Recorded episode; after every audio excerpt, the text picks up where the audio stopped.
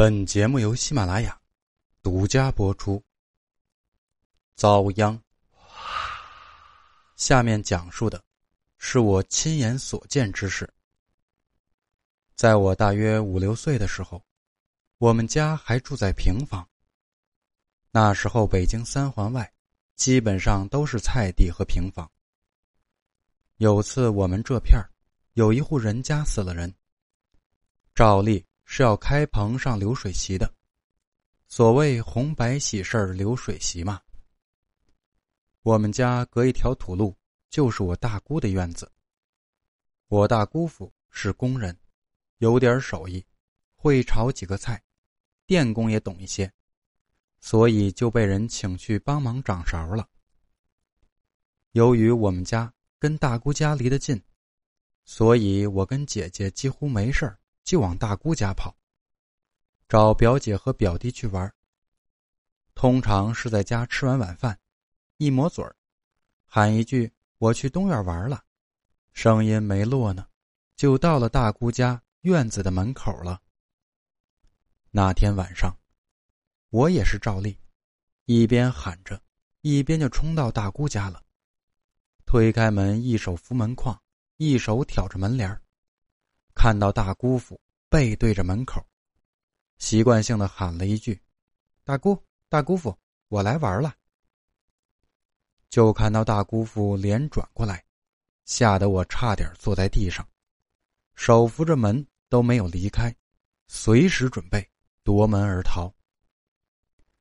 大姑父虽然没有道明寺帅，气质也没有花泽类忧郁，但是，在普通人里。也算是精致小伙了，瘦长脸，一米七五的身高，平时都是笑眯眯的，尤其对我，总是二儿子二儿子的叫我。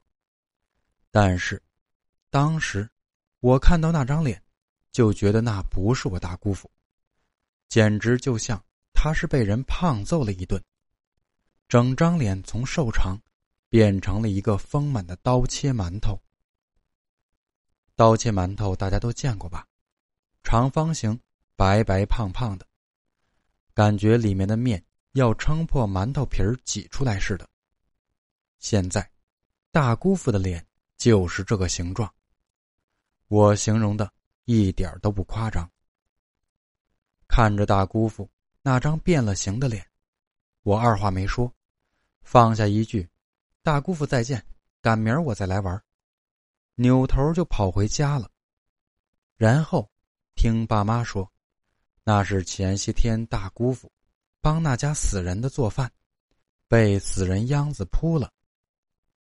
我这个好奇啊，就死乞白咧的问：“那他是因为跟死人接触了吗？”“可能是吧。”“那他们家人怎么都没事儿？”“不一定跟死人接触才会那样，死人那最后一口气。”是有毒的，扑到谁身上谁就那样了呗。那他干嘛扑我大姑父身上，不扑别人呢？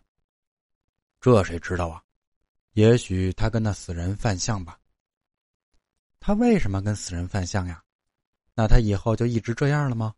能治好吗？不能想办法让死人不吐那口气儿吗？那口气儿看得见吗？躲得开吗？如果是扑上大姑父的。他要是能看见躲开，是不是就没事了？您倒是告诉我呀！你个臭小子，怎么这么多问题啊？去一边玩去，再问就抽你！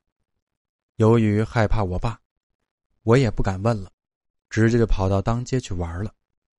后来，大姑父的脸脱了好几天的皮，才恢复的正常。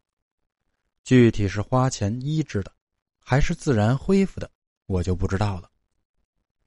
过了许多年后，我认识了一个道士朋友。我这个问题问了出来，他淡淡一笑，给我科普了一下。原来，人死之后，喉咙或者胸腔里面最后一口气是浊气，叫做殃。据说这口气是很不好的，无论人畜被吐上，都会倒大霉。遭殃一词，就是这么来的。